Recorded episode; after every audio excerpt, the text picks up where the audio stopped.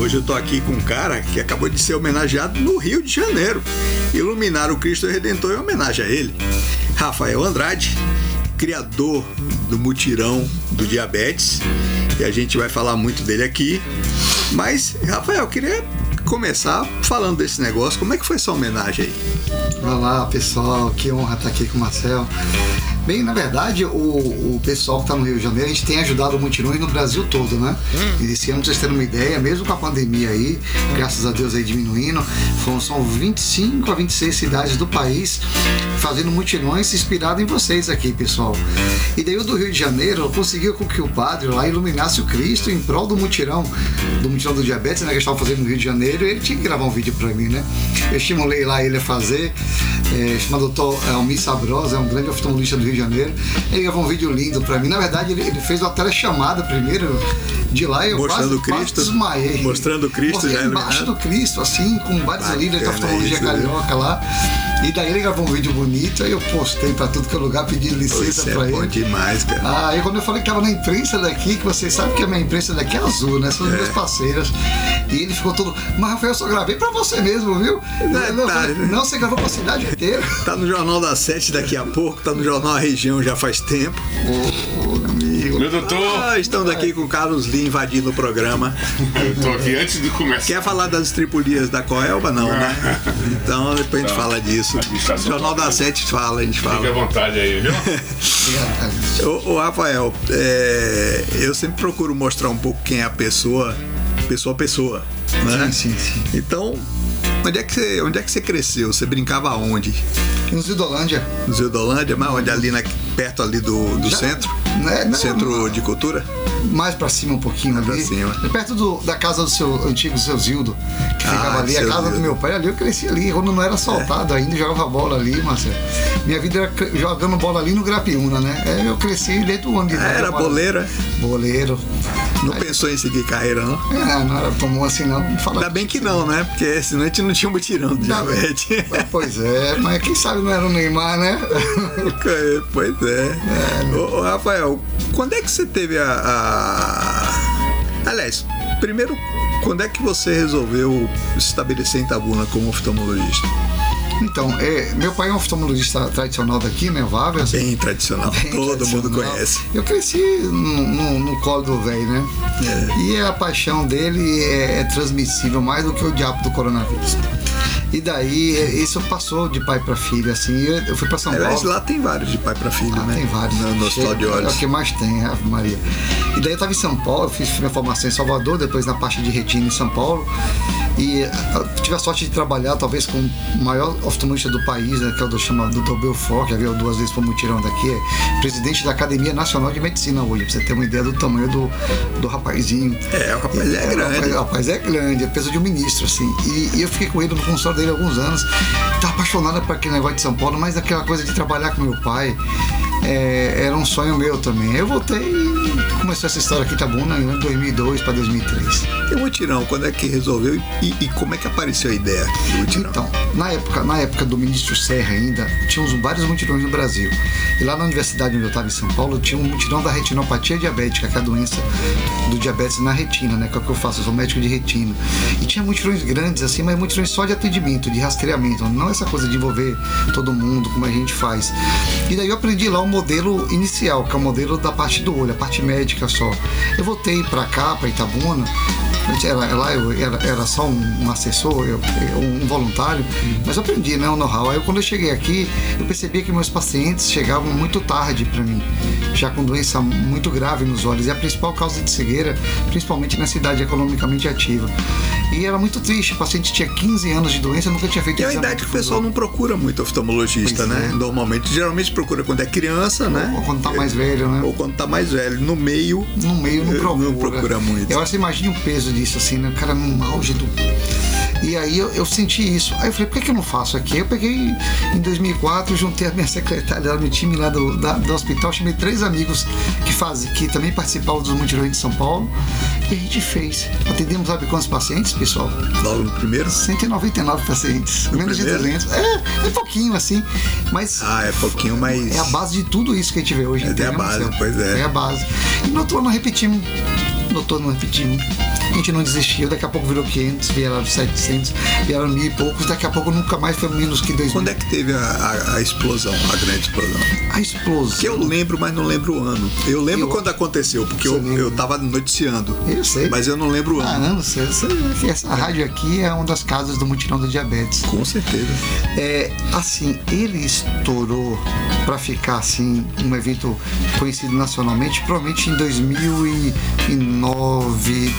2008, 2009, assim, depois do quinto ano.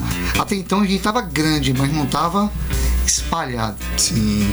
Daí- Ah, sim, porque começaram a ter outros, né? Não, Baseados os outros daqui. começaram mais ou menos é, em, de- há uns seis anos atrás, bem depois. Mas a gente começou, a, a ve- a verdade, o de Itabuna começou a estimular algumas pessoas, alguns oftalmologistas a fazerem em outras cidades. Só que eles faziam, mas não sabiam o caminho. É. E a gente já estava muito grande, porque até a gente aparecer, a gente já estava na cidade toda. Qual foi o primeiro a copiar o mutirão e fazer em outro lugar? Assim, é, Foi do Rio, não? Não, Não. O Rio, o Rio tem quatro. Eu acho que foi Ribeirão Preto. Ribeirão Preto. Uma doutora chamada Francine, não tá ouvindo a gente, mas quem sabe pela internet. Uma cidade grande, uma Uma cidade cidade grande.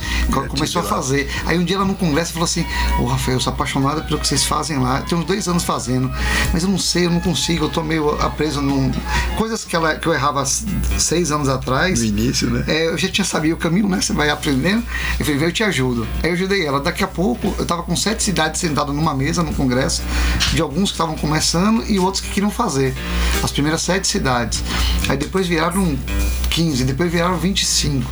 Eu acho que esse ano a gente já está em torno de perto de 30 cidades no Brasil, mesmo com pandemia. Ano passado só eu. né? É, eu, fi- eu fiz uma matéria pro Jornal Região, que eu vou colocar um pouco mais tarde, e aqui no Jornal da Sete também, se não me engano, são 29. 29. esse ano. 29, é, que tem algum link com a E de gente. vários estados e vários tamanhos, né? Vários tamanhos. Que é curioso que não são só cidades grandes, tem cidades pequenas no meio. Você sabe, você sabe, Marcel, que eu acho que esse projeto nosso, para ficar da magnitude de envolver todo mundo, ele funciona bem em cidade de médio porte. O melhor, o melhor, o melhor é Itabuna, porque é uma cidade que ela é grande o suficiente para ter um suporte para a gente fazer a, a parte médica de maneira resolutiva, ter os exames, ter o que fosse, tudo que for para a gente encaminhar. Se fosse uma cidade muito pequena, você tinha que mandar para um outro centro. Sim, e, e, e, e pequeno o suficiente para a gente envolver a cidade inteira. Sim. É muito grande e você fica perdido na Agora tem um diferencial, né? Porque Itabuna tem uma, uma- um, um setor de saúde muito dinâmico e muito grande. Né? Itabuna é um polo. Tá no DNA, né? É, tá no DNA, é um polo de serviço, né? De saúde, como é um polo de outros serviços também. Tem esse dúvida. diferencial também, né? Mas Imagina assim, um, um hospital na frente de um rio, que tem uma praça, ó que tudo combina. Aí você do hospital. E uma praça bonita. grande, cabe uma gente praça pra grande, caramba. Um rio bonito. É.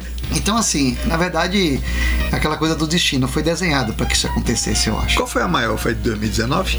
Antes da Ah, pandemia? é, é o maior, foi 2019. Ó, 2019. Rapaz, eu passei por lá e eu tive que passar devagar porque na outra, porque é o seguinte, pra quem não tá aqui, a Praça Rio Cacheiro é uma praça enorme, comprida, e do lado dela tem duas pistas de, de trânsito separadas por uma ilha. Cada pista tem eh, dois, duas pistas, né? Isso. Eu passei pela pista mais afastada e tive que passar devagar da quantidade de gente É. que tava por ali, entendeu? Ali chega a rodar perto de 10 mil pessoas Impressionante, tinha durante muita, durante a muita gente mesmo. É muita gente assim que roda pra ali. E outra coisa é gente que não é só pra ser examinado, não é pra passear, pra ver. Pra ver. Virou, virou um, um evento no calendário da cidade bem importante, assim. Independente de do, do, do, do, do- governo atual. E os governos entram e ajudam. Não, eu, eu acho parte que, da cidade. eu acho que o é principal do mutirão é que ele não é um evento de governo. Não, não Tem é. o apoio Não, dos apoio- governos, e o apoio cada vez forte, mas não é é e não depende só do governo. E é importante esse apoio, e aqui eu agradeço bastante, Marcelo, sabe por quê? Porque o objetivo daquele negócio, pelo menos na minha cabeça e na cabeça de quem está perto de mim, é a gente tentar fortalecer o dia a dia do paciente. Quem sabe que quem tem diabetes não só tem naquele dia maravilhoso que aparece no Brasil inteiro, tem todos os dias. E se a gente não fortalecer quem está dia a dia, que é a atenção básica, é, que é o pessoal que está na, na ponta mesmo, e a gente tem, tem muito carinho por eles e tenta sempre trazer eles, a gente tenta fazer, a gente faz capacitações, a gente interage, eles são peças Tem fundamentais. muito voluntário, né? Tem, tem, Rafael? tem muito voluntário. Chega a ter, na- naquele modelo lá que você viu, Hum. tinha mil e poucos. Voluntário? Voluntários, começando com Caramba. 30. Começamos com É 30. muita gente. É muita- na verdade, assim, a gente não precisava. vou- Foram quantos eu vou atendimentos? contar um segredo assim, a gente não precisava de 2019. tanta gente assim, não. Mas é, que- é porque os voluntários Aparece, não sabem. né? Mas os voluntários não sabem, mas eles são também vítimas do que a gente quer. Hum. Porque pense que são aquelas pessoas que vão estar cuidando das outras pessoas o resto da vida ali, passando por aquela experiência. Meus, pa- meus pacientes não são só meus pacientes, são meus voluntários, porque é colocar isso no coração deles e na mente deles, de como que que a gente tem que lidar um com o outro e com os pacientes com diabetes, com a doença complexa e socialmente, é, em todos os sentidos. É, quando você vê aquele tanto, você acha que preciso de 400 estudantes naquele negócio? Não, não preciso, mas são 400 profissionais de saúde que vão estar na, na nossa cidade. Multiplica vários que, anos. tem cidade que não tem isso. Tem isso. É. Ali, daqui a pouco ali vai ter um secretário de saúde no futuro, ali vai ter um gestor, É. ali vai ter um diretor de hospital. E quem sabe aquilo ali não tenha colocado algum cimento no coração dele para ele ter uma visão mais aberta e mais humana para aquilo lá tudo, entendeu? Então, é, é, é esse é o mutirão, assim. Eles acham que, as pessoas acham que é o atendimento, eu não ligo para atendimento. Que que é só uma O parte. que, que seu pai falou quando você apareceu com a ideia pra ele? Ele falou, vai trabalhar, moleque. Tá fazendo isso. Né, eles, eles, ele, ele, eles ficavam olhando assim, os quatro velhos lá que você conhece, né? Que a gente mandou. Ele chegou a ficar em dúvida assim se ia dar certo é, ou é, não? ele ficou orgulhoso, né? É, é, eu posso fazer qualquer Pai é coisa. pai, é ele pai, ficou orgulhoso. Os outros eu não sei, mas ele ficava orgulhoso. Mas não, não, sempre desde o começo, porque ele já sabia que tinha um modelo grande de São Paulo na época que acabou, né? Acabou o governo, aí mudou o governo, aí acabou tudo. Aquela É isso que eu digo, dependia que demais de do governo. Eu- a gente não depende. Não depende. Sabe de que eu dependo? De vocês que estão ouvindo a gente. É só de vocês. E a gente sempre vai estar aqui. Eu sei, isso aqui não muda, não tem sociedade médica, não tem governo, entendeu? E todo mundo vem ajudar. Assim, não- não- todo mundo ajuda. Qu- Quantos atendimentos teve em 2019? 2019, Na era PC, É, PC, pré-Covid. é, pré-Covid. Ah, é antes. AC, né? É, AC, Covid. né? É, A. Covid, antes de Covid. A gente chegou a atender. É, a gente faz duas contas. Hum. Os pacientes com diabetes, que a gente faz os exames médicos mais, Não, mais específicos. total, o pessoal que não tinha junto com o pessoal que tinha. A, a gente deve ter visto ali umas 8 mil pessoas, é, chutando, assim, eu não tenho esses números exatos. Agora, dia, eu tenho um exato quantos pacientes com diabetes fizeram exame do fundo do olho, do pé diabético e os mais graves do rim do coração. 1.700 e tanto no amanhã. Tudo isso. Tudo isso, fazendo tudo isso, tudo que um paciente precisa com diabetes. Sabe o que você fazer? Exame da retina, exame do pé diabético, eletrocardiograma. Esses exames são rápidos, então. Ecocardiograma, são rápidos. E o resultado sai rápido também? Sai na hora. Só o bioquímico, o bioquímico que é, alguns vêm depois eles voltam para buscar os graves. Qual, que- qual que é o segredo ali, Marcel? É, o, o fundo do olho, é, a gente consegue ver a lesão, a lesão do diabetes. O resto do corpo não. Espera um pouquinho. Vou fazer intervalo, fazer o suspense. Tá, o então. que, que é o fundo do olho? A gente já volta com o fundo do olho. Vai daí, Paulinho. Mesa para dois. Estamos de volta aqui com Mesa para Dois. Eu, Marcel Leal, tô aqui batendo um papo com Rafael Andrade. O cara, rapaz, é o cara, né?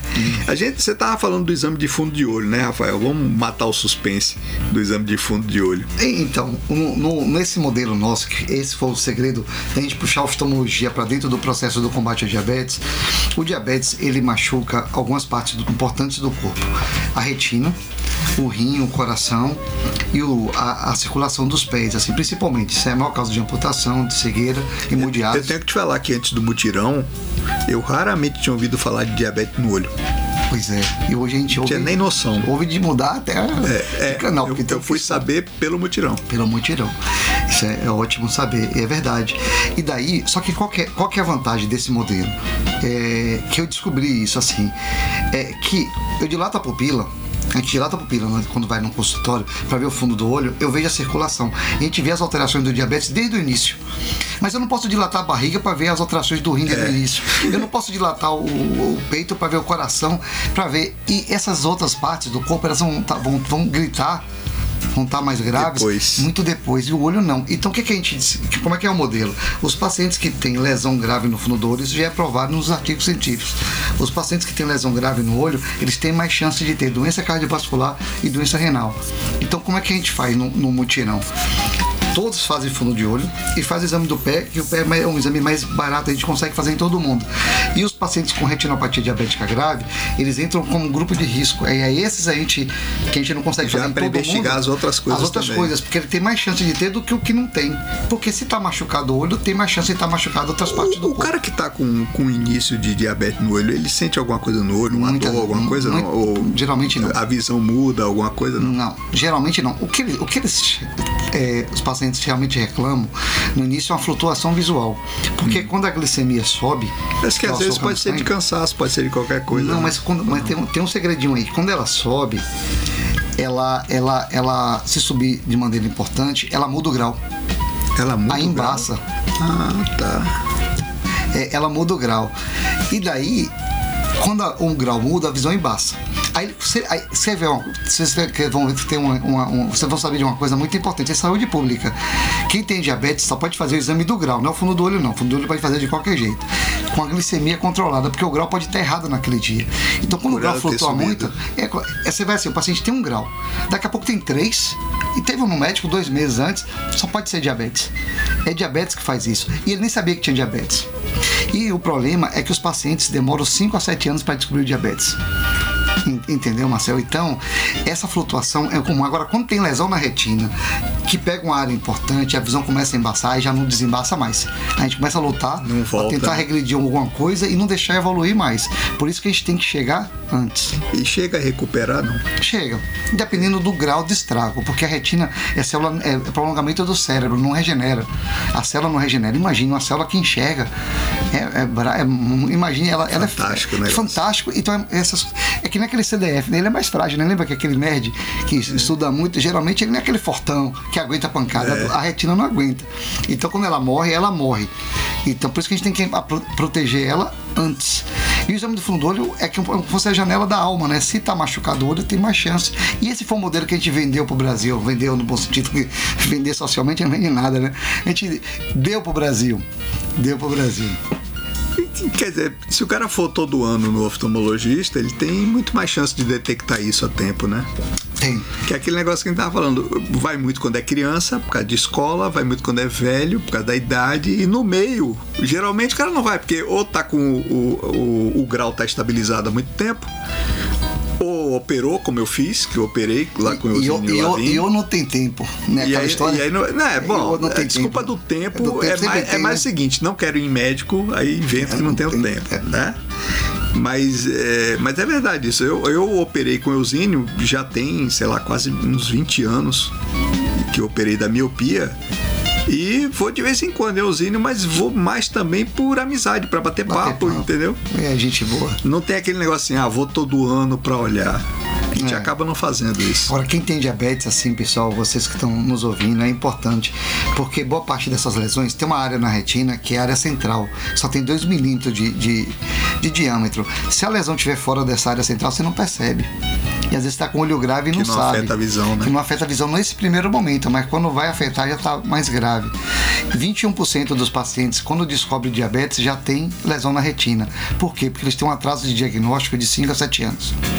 Quer dizer, a retina sempre vai antes. Geralmente vai antes. É. Por isso que ele é importante biomarcador para selecionar os graves, que a gente pega antes. Então, é, esse foi o grande sucesso desse modelo que a gente criou. E depois interligou os sistemas. Eu não fiquei só na oftalmologia. O que eu aprendi em São Paulo era só oftalmologia. Aí puxamos, puxamos a angiologia, puxamos a nefrologia, puxamos a cardiologia e vimos que nós somos um organismo vivo. E complexo. É complexo. Apesar de que eu resumo tudo em, em encanamento, É, né? É, a gente é basicamente um sistema de encanamento com um sistema de ar É. e um sistema elétrico.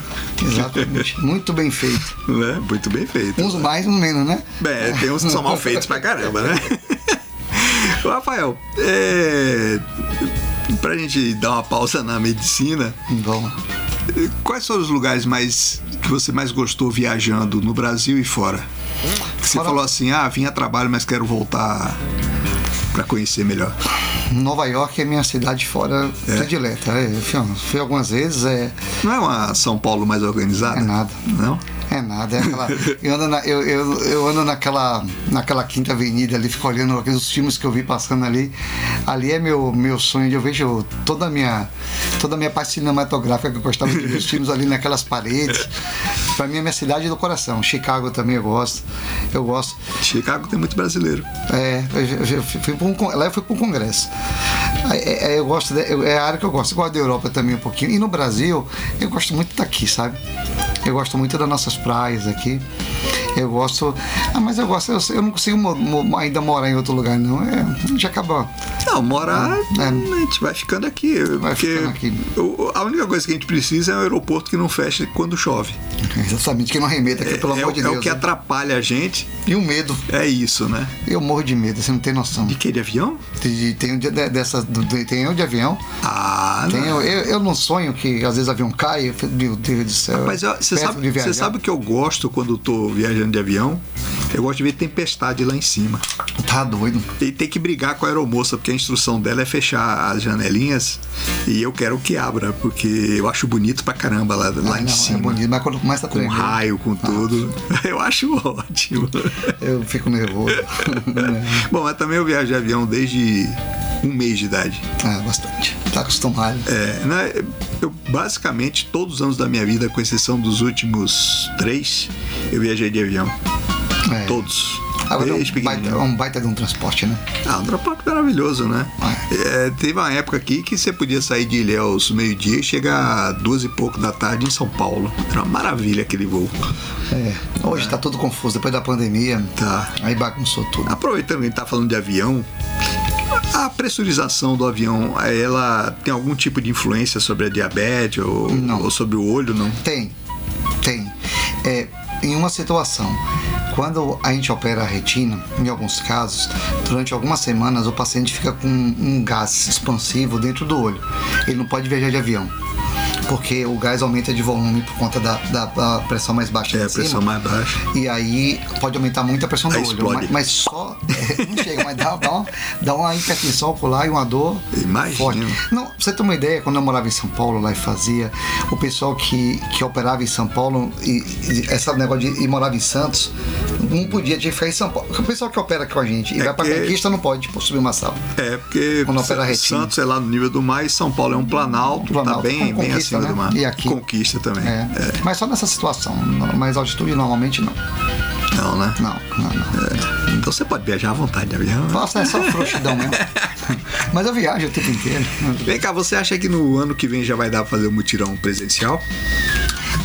Fez, na verdade, um presencial É, bom, controlado, esse foi né? meio presencial, É, né? meio, assim, a gente fez controlar, fluxo Foi, controlado. foi aquela festa, né? Não, a Eu festa. tô falando daquela festa. Eu acho que vai, viu? Eu acho que. Eu, tá todo mundo nos estádios de futebol, eu acho que ano que vem vai. Assim, a gente, é porque isso é muito incerto, mas assim, a tendência que a gente tá vendo, assim, já com um certo. Já, já com, um- um- se mantendo, é, é de melhora, assim. Vai ser uma melhora mais lenta, porque na verdade você vai manter ali um nível de doença. Tem um- tem um grupo de Eu acho que cientistas que, que apareceu com uma hipótese ainda no ano passado. E eles acham que tem que esperar uns quatro anos para confirmar ou não, mas eles acham que ela é sazonal.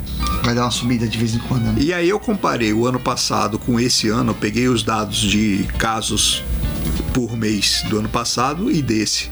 Bate certinho os meses que foram Ah, mais é? fortes e os meses que foram mais fracos.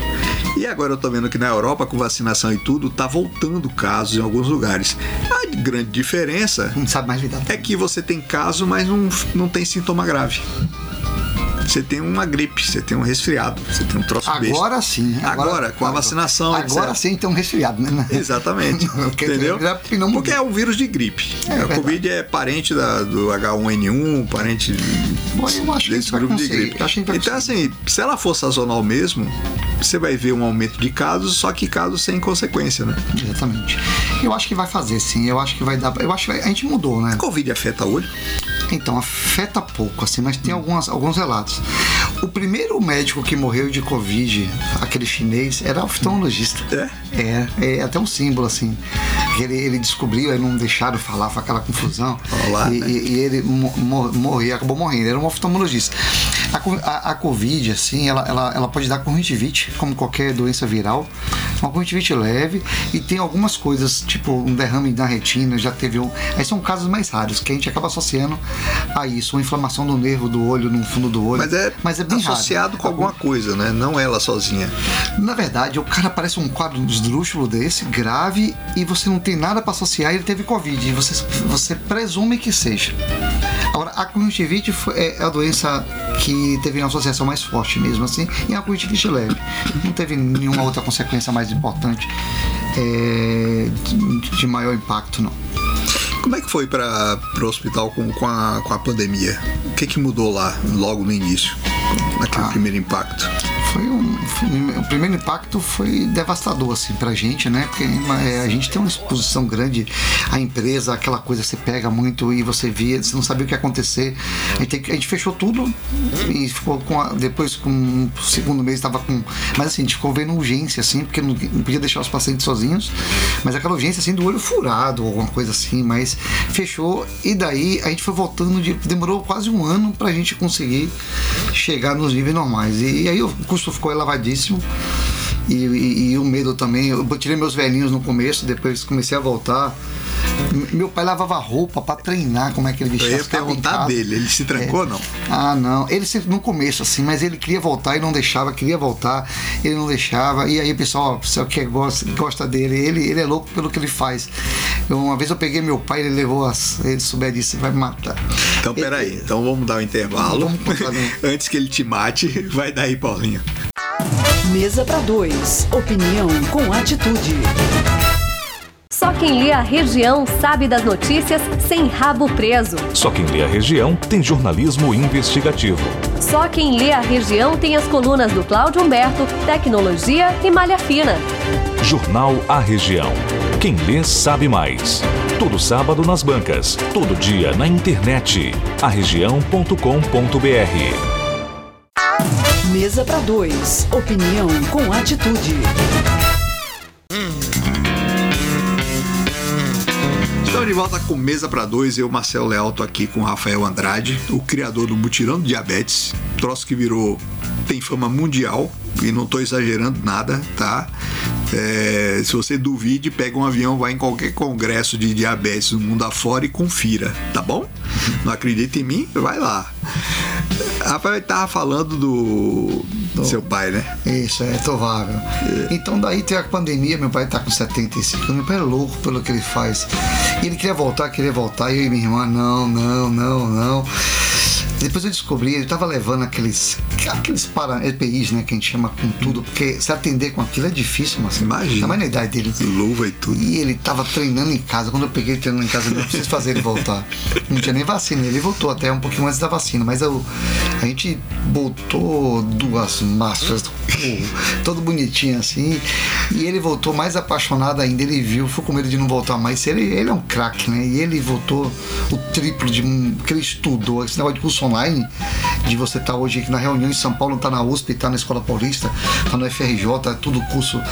Todo mundo fazendo isso, que foi um, um grande ganho, na minha opinião, dentro desse processo todo. É, ele voltou.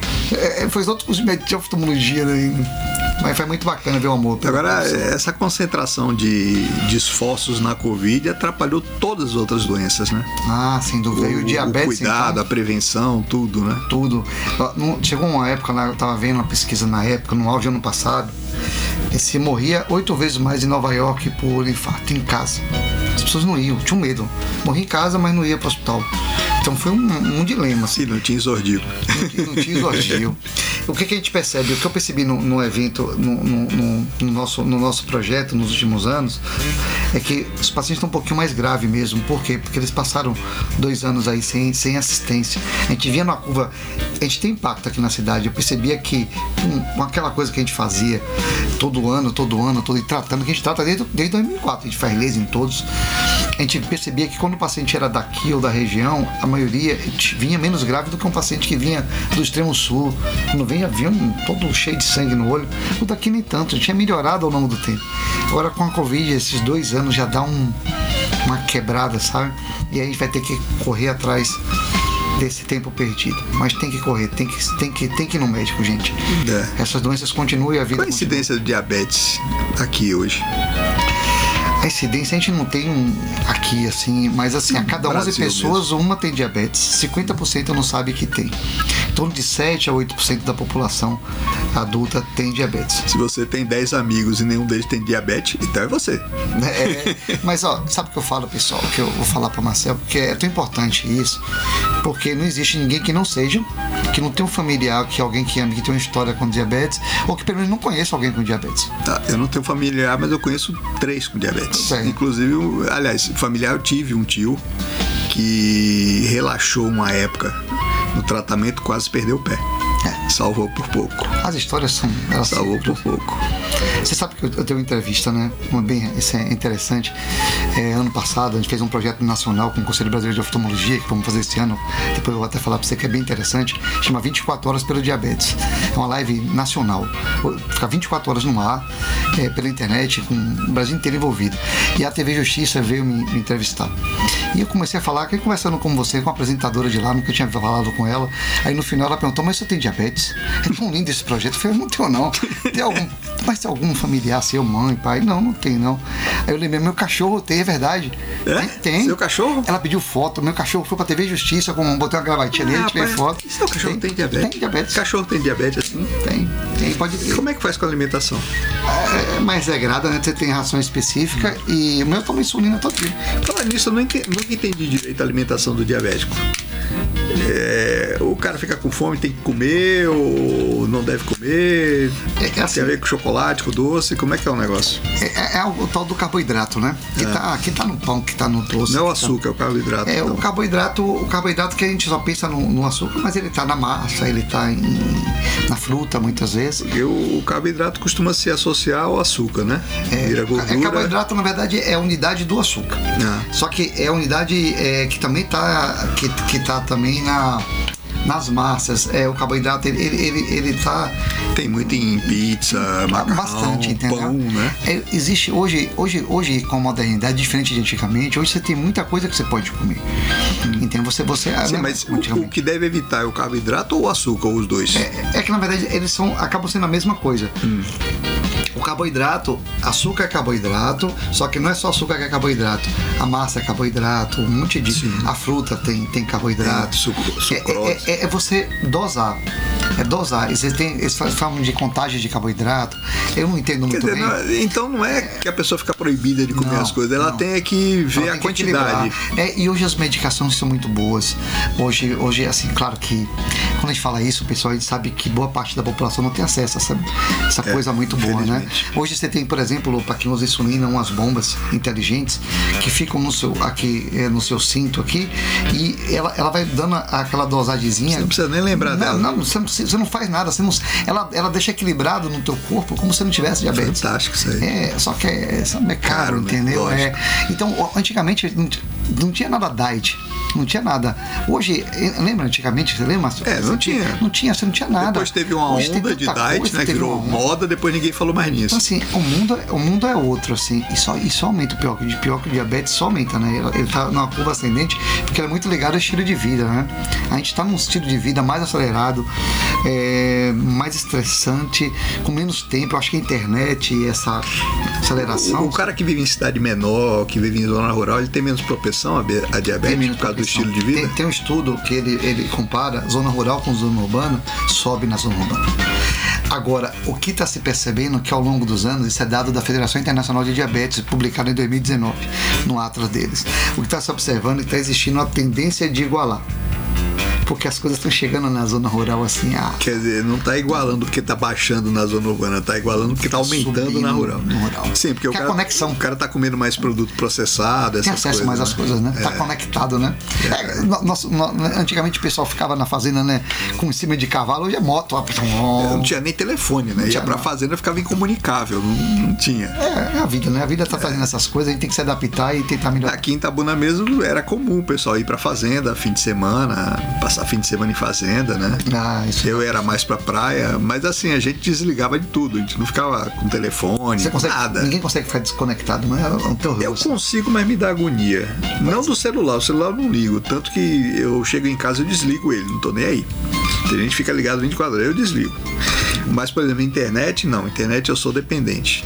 Não só pelo trabalho, Mas porque eu me apaixonei pela internet logo que eu conheci. E vivo estudando ela, mudou a sabe? Eu, vivo, eu vivo, fico imaginando os desdobramentos dela. Eu tô agora fazendo uma experiência com um canal secundário da Morena FM, com uma programação diferente, tentando agradar o público do exterior, com programação adaptada para cada fuso horário. Ah, que legal. É um negócio meio complexo, não, encontrei referência disso em lugar nenhum, então tá assim, na tentativa e erro, né? Mas assim, é como Mas você assim fala, começa, a né? gente hoje tá todo conectado, né? O cara tá na fazenda hoje, ele tem o celular dele, pega na fazenda. Sem dúvida. Né? Ele pede iFood lá no meio da fazenda, alguém aparece lá. Pede, É impressionante. Você sabe que a, com esse negócio do Covid, com esse negócio do Covid, a tecnologia foi que foi a salvação da gente. A gente deu uma aceleração até no projeto. É verdade. Pra parte de. A gente, a gente trouxe telemedicina, por exemplo, para dentro do, do projeto pesadamente. Pesada. A gente testou uma coisa no Brasil, eh, de, um, gente trouxe um, algoritmo de inteligência artificial. Você já fez é, teleoperação? Não, Não. não. na- Deve na- ser meio estranho, né? Não? É, Deve ser estranho. Tem, na, na- tem alguma- alguns protótipos na oftalmologia já, agora, assim, mas, mas na nível de Europa. Mas assim, não- ainda não é. Para alguma especialidade já é. Até, é robótica também. O cara tá de longe, o robô tá operando, o cara tá num. Deve ser estranho, né? É estranho. Eu lembro de Eusínio, que me operou ainda com bisturi, não tinha nem laser. É, na A era precisão, a, preci- a precisão que tinha que ter na mão pra não fazer uma cagada, né? Era grande. Ela é difícil, é, é difícil. Mas você ainda vai fazer uma operação com o robô, né? Mais cedo mais tarde, ou não? Eu não, eu tô ficando mais velho, já, não sei. Mas tá tudo muito rápido. né? Tá, tá tudo Tudo, rápido. tudo muito rápido, mas eu acho que a tecnologia ela vai mudar tudo e tá mudando tudo. E a gente sentiu isso na pele. Eu costumo dizer que nos últimos 30 anos a gente viu mais mudança tecnológica que nos outros 70 antes. Porque só de você lembrar rapidinho de coisas que. E, e outra, né? Teve mudança e teve coisas que apareceram e morreram nesses 30 anos. Tipo o fax. Sim, Apareceu e morreu. O CD apareceu e morreu. é verdade. A- o DVD apareceu e morreu. Então, assim, a gente teve um, um boom de tecnologia nesses 30 anos. Foi um negócio E impressionante. agora a morte é mais rápida, né? E a morte é mais rápida. Lembra, a fita cassete ficou um tempão. A fita cassete, Tem. eu passei minha infância inteira, minha adolescência inteira, parte da Mas vida DVD adulta. DVD tu com- não passou? com- não. Foi rápido. DVD, eu conheci o DVD no lançamento em Londres, que eu tava lá. É, eu sempre tive sorte para essas coisas, de estar nos certos lugares Na hora certa. no dia certo. Eu fui no lançamento do, do CD pela Sony. E a Sony só tinha para lançar um aparelho portátil. Que eu achei sacanagem chamar de portátil, porque ele precisava de oito pilhas grandes. e você andando, ele pulava o tempo todo a, a- a leitura. Então, impraticável usar como, como móvel, né? Então, assim, eu conheci ele em 85, foi quando ele foi lançado. É, a gente começou a usar ele aqui no final de, de 90, que foi quando começou a ter para comprar. Era muito raro antes. E nos anos 2000 já tinha desaparecido. Já tinha ido. Em 2000 já não, já não tava usando CD. Rapidinho. Aí, aquele A iPod. Blu-ray foi rápido não, pra não caramba. É, aquele iPod não deu tempo. Não, não deu Morreu. tempo. Eu, eu tenho um, um player de MP3 novo que perdeu a utilidade assim que o celular apareceu. Acabou. Entendeu? É, não tem- É muito a rápido vida. mesmo. É a vida, é interessante isso. Né? É, é muito rápido mesmo. E essa né? turma nova já nascendo nessa velocidade, hein? Você faz o que nas horas vagas? Eu sei que você tem horas vagas. Seu pai não tem, mas você tem. Ah, eu acho que é menos que. Meu pai também, meu pai não tinha horas vagas. Ele inventava coisas para aproveitar. Sabe o que eu faço nas minhas horas vagas? Não faço nada demais, assim. Eu, eu, eu, eu assisto televisão, eu fico com minha família, assim. É que eu, sabe, eu quero, eu quero. Eu tento ser o um, mais simples, mais simples. Sabe, sabe quando você não quer fazer absolutamente nada? Ah, você lê livro, lê, vai ler. Não, não leio, não. Uma vergonha, é verdade. Eu quero ligar a televisão, eu quero. Eu quero Mas vai de cada um. é, eu quero ficar com minha esposa e meu filho. Você ali. joguei série, Quero- novela? o quê? a- As séries eu gosto algumas. É, novela antigamente A novela não tem caiu mais. em desuso, caiu morreu desuso. também. Um filme ou outro. E eu gosto muito de esporte, fico vendo aqueles É, caras eu daqueles fundo verde falando aquela mesma besteira o tempo Eu inteiro. gosto muito da SPN, eu gosto muito do Também assisto todo dia. Aí eu fico vendo. É o que eu gosto de fazer e mais nada. E uma viajadazinha de vez em quando, quando for possível. Quando é possível, a gente faz, né? Mas nada demais assim. É, sabe que você tá tão mergulhado nessas coisas assim, daqui a pouco você quer, você quer ser. Como é que é uma vida normal? Você quer uma coisa simples, Porque é uma né? coisa normal, sabe? É, basicamente isso. Quer ficar quieto num canto e Exatamente. pronto. É, é verdade. E a, e a vida tá corrida, né? Tá. É, a sensação que a gente tem é que o dia tem 20 horas. Exatamente. É, Não, eu, eu cada olho- vez eu- mais você, olha pro teu, você olha pro meu filho assim, eu vi pequenininho, aí eu olhei de novo agora aqui, tá com voz grossa, tem 10 anos, vai fazer 11, voz grossa. Minha filha ontem tava pequenininha, hoje tem 19. Ontem eu tava assistindo desenho animado com ela, assistindo Discovery Kids. É, exatamente. E agora ela tem 19, tá na faculdade. Então, assim, Passa rápido. passa. Eu acho. é, eu tenho a impressão de que passa mais rápido do que na nossa época de juventude. Entendeu? Passa, acelera. Tá Porque eu acelerando. lembro que minha juventude foi bem estendida. Não sei se eu fiquei moleque mais tempo do que devia, mas a minha juventude Mas foi eu- bem esticada. Eu acho que é a conexão. Você tá conectado o tempo inteiro. Sim. A gente tá conectado o tempo inteiro, então você não para. Aquela coisa. Só pode ser E, isso. e cria uma certa paranoica, né? Toca, você tem que atender, porque não, tem que atender, tem que olhar. E o tal do zap? Que um e-mail né, É, você tinha que procurar. faz o né? barulhinho, você tem que olhar pra ver o que Ah, é. Você, você olha antes de, de ter o barulhinho. É. De ter o barulhinho. Gente, o tempo acabou. Mas eu sei que eu vou chamar Rafael mais vezes pra vir aqui. Porque papo aqui não falta, né, Rafael? No, ótimo. Espero que vocês tenham gostado do papo, tá? Espero que tenha sido instrutivo e divertido, porque se fosse pra ser só instrutivo, eu recomendava ir pra outro veículo qualquer, porque eu não gosto de entrevista chata, né? Aqui só vem gente que tem coisas legais pra falar e que falem legal. Né, que seja agradável, que seja um papo agradável.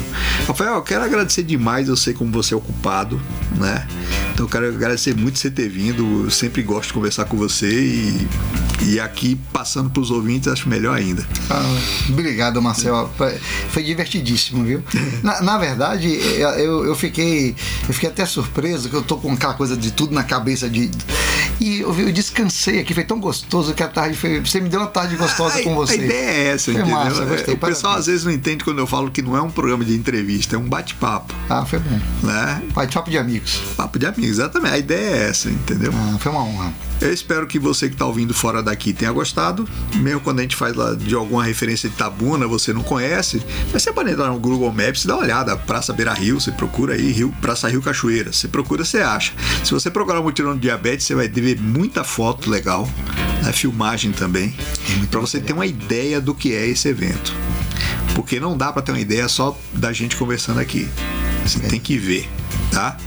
E esse papo aqui mais tarde eu transformo em podcast, coloco lá na página da morenafm.com, ok? Então, semana que vem eu vejo se eu arrasto mais alguém pra cá. E por enquanto, vai daí, Paulinho. Mesa para dois. Opinião com atitude. Morena FM. Morena FM.